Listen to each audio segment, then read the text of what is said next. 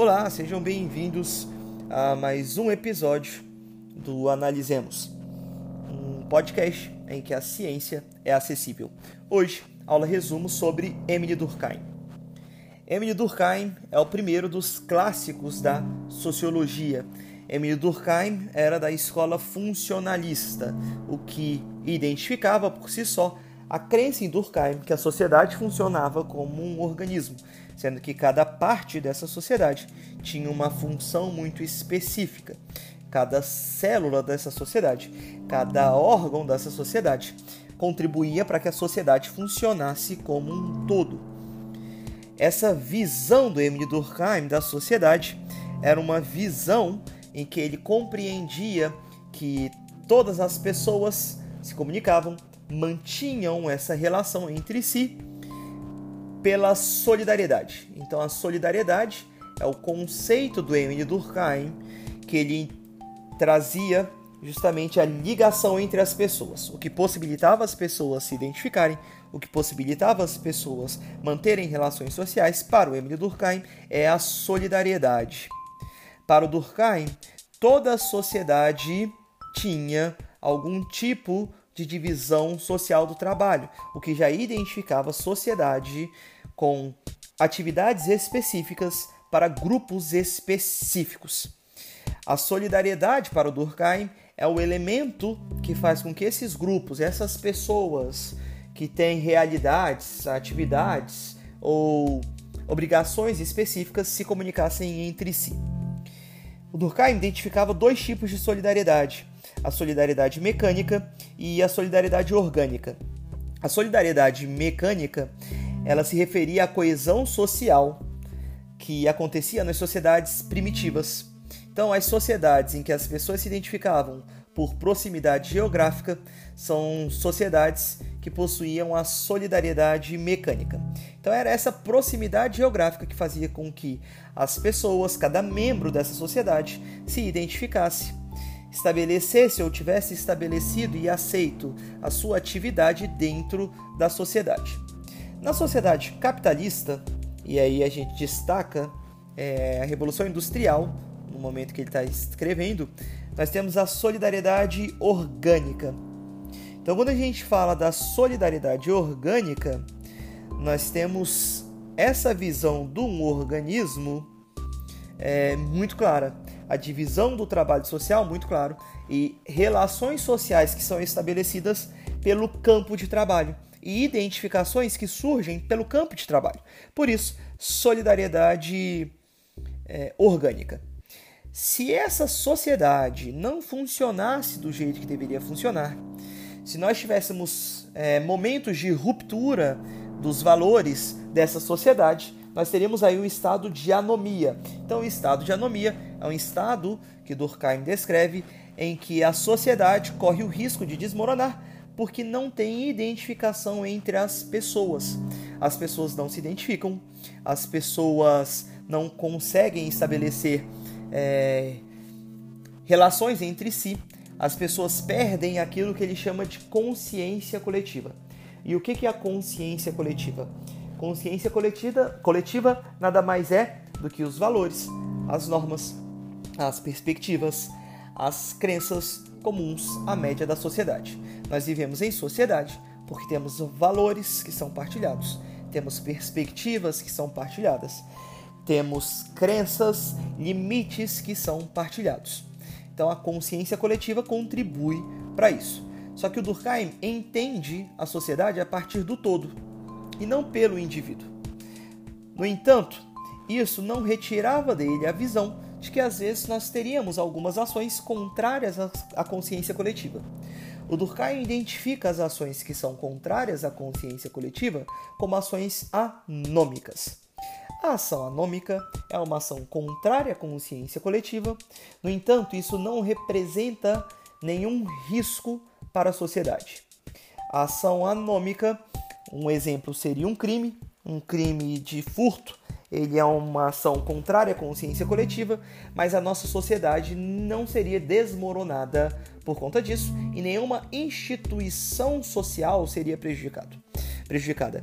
Na verdade, o que um crime reforça é a autoridade da justiça e da polícia, uma vez que nós entendemos que o criminoso será capturado, será punido, será identificado, né? Será punido, e isso reforça a autoridade do sistema judiciário, reforça a autoridade do Estado como instituição ou órgão regulador da vida coletiva, da vida em sociedade.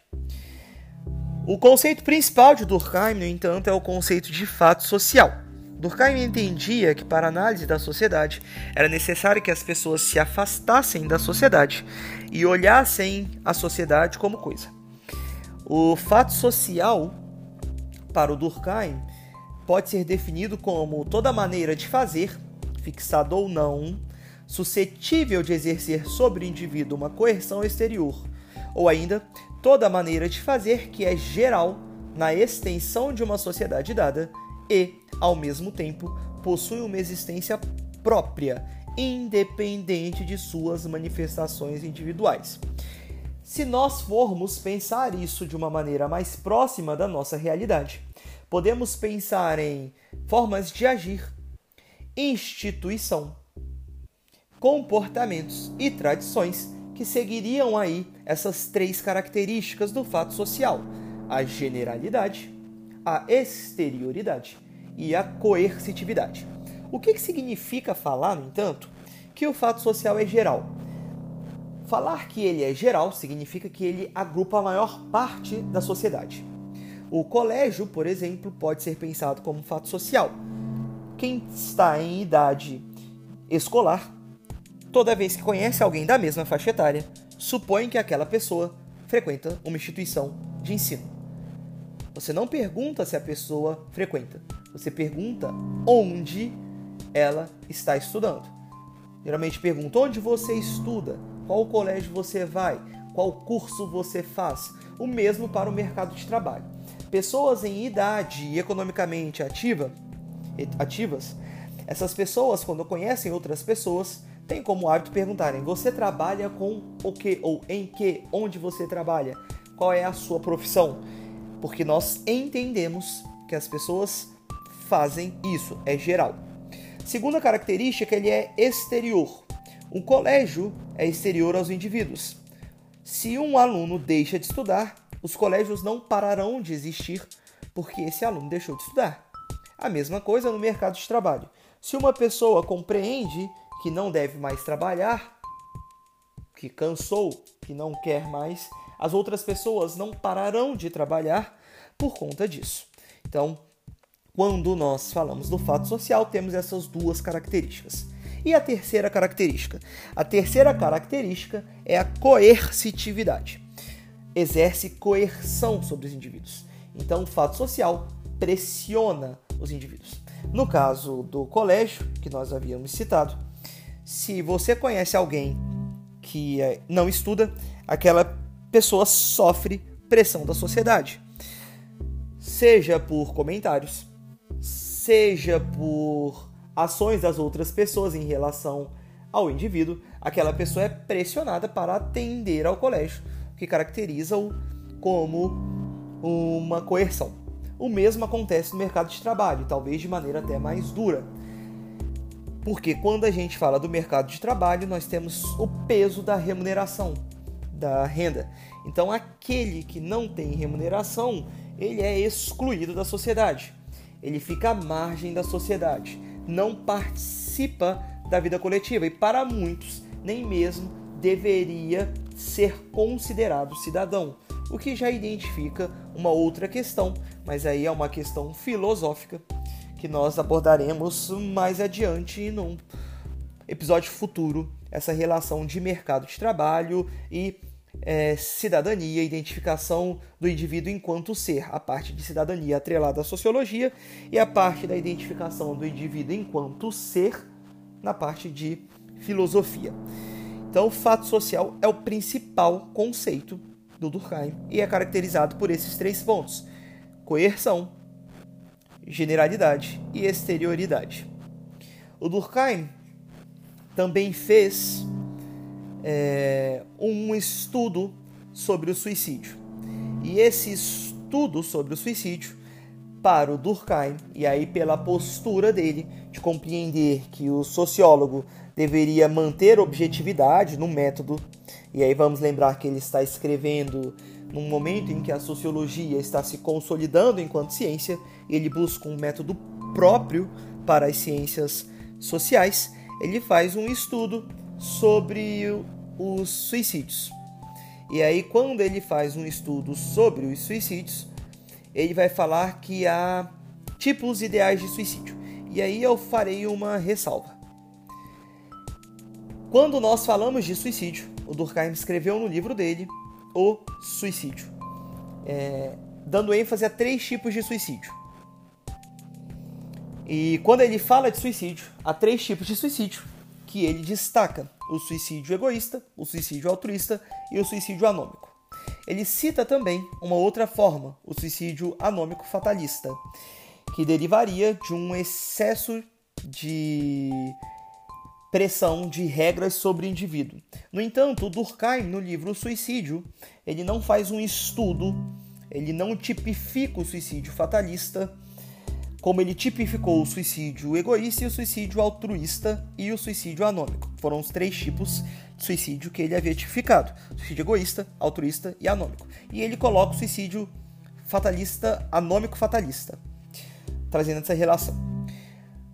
Quais são os tipos de suicídio? O suicídio egoísta e o suicídio altruísta estão atrelados às relações sociais, à integração social que o indivíduo tem, a maneira que ele interage na sociedade. O suicídio egoísta é o suicídio que deriva da ausência de relações sociais significativas. ausência de relações sociais significativas, suicídio egoísta. Aquele indivíduo que não sente parte de onde ele está. É o indivíduo que está sempre isolado, que compreende que ou é muito melhor ou muito pior que a sociedade, por isso se isola. Suicídio egoísta. O contrário do suicídio egoísta é o suicídio altruísta. Se o suicídio egoísta é aquele suicídio que deriva da ausência de relações sociais significativas, o suicídio altruísta é o suicídio que deriva do excesso de relações sociais significativas. Ou seja, a pessoa ela tem uma integração tão grande, ela interage de uma maneira tão intensa com a sociedade, que por isso ela estaria disposta a abdicar da sua vida. O caso, por exemplo, de um homem-bomba. É importante a gente lembrar que isso são tipos ideais. Nós não vamos poder analisar a sociedade e falar, olha, esse suicídio é esse tipo, esse suicídio é outro. O suicídio anômico é aquele que deriva de crises. Então é um suicídio que é resultado de crises é, sociais. Por exemplo, depois de guerras, de conflitos, de grandes crises econômicas, nós temos uma elevação da taxa de suicídio. Esse seria o suicídio anômico, porque a pessoa perde a noção de realidade, ela perde os referenciais da sua realidade. E o que, que seria o suicídio fatalista? De novo, que não tem um destaque dado pelo Durkheim, mas algumas pessoas estão trabalhando suicídio fatalista, é importante é, nós observarmos esse suicídio fatalista, porque hoje ele faria mais sentido na nossa realidade. É um suicídio que deriva do excesso de regras sobre a pessoa. Então é um suicídio que acontece quando o indivíduo sofre tanta pressão que ele entende que ele não consegue corresponder a essa pressão. Um ponto interessante de nós observarmos essa análise do suicídio é que o momento que o Durkheim estudou, a relação de suicídio era uma relação diferente da que temos hoje. Naquele período, inclusive tradicionalmente, nós tínhamos taxas de suicídio mais elevadas nos países mais desenvolvidos. Hoje, observamos um crescimento dos suicídios em países em desenvolvimento. O porquê dessa elevação, isso já merece um destaque um pouco maior, um estudo mais aprofundado, mas no vestibular isso não será cobrado. Então, países mais economicamente mais estáveis, né, mais desenvolvidos, têm índices maiores de suicídio que países mais desenvolvidos, ou menos desenvolvidos. O que pode ser explicado talvez pelas relações sociais. Países que já têm as suas regras bem estabelecidas, que já trazem uma determinação aí do indivíduo das possibilidades, eles acabam enfraquecendo as relações entre os indivíduos. Seria uma possibilidade de explicação. Então é importante nós termos esse ponto. O ponto de destaque aqui também é o papel da religião para o Durkheim. Durkheim entende que a religião é fundamental para a sociedade.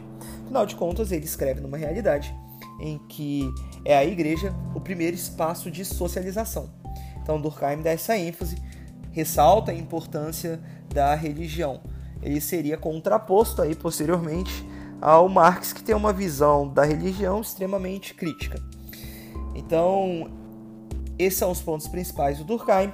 Vamos lembrar que ele entende a sociedade como um objeto, como uma coisa. Essa análise se faz quando você se afasta da sociedade, você precisa buscar deixar os seus valores de lado e analisar a sociedade de maneira objetiva, e ele entende que todas as relações sociais, elas são construídas a partir dessas formas reguladoras de ação social. E, então ele descarta o critério de subjetividade, o que o Max Weber já valorizaria bastante. Por hoje é só. Até o próximo episódio do Analisemos, lugar em que a ciência é acessível.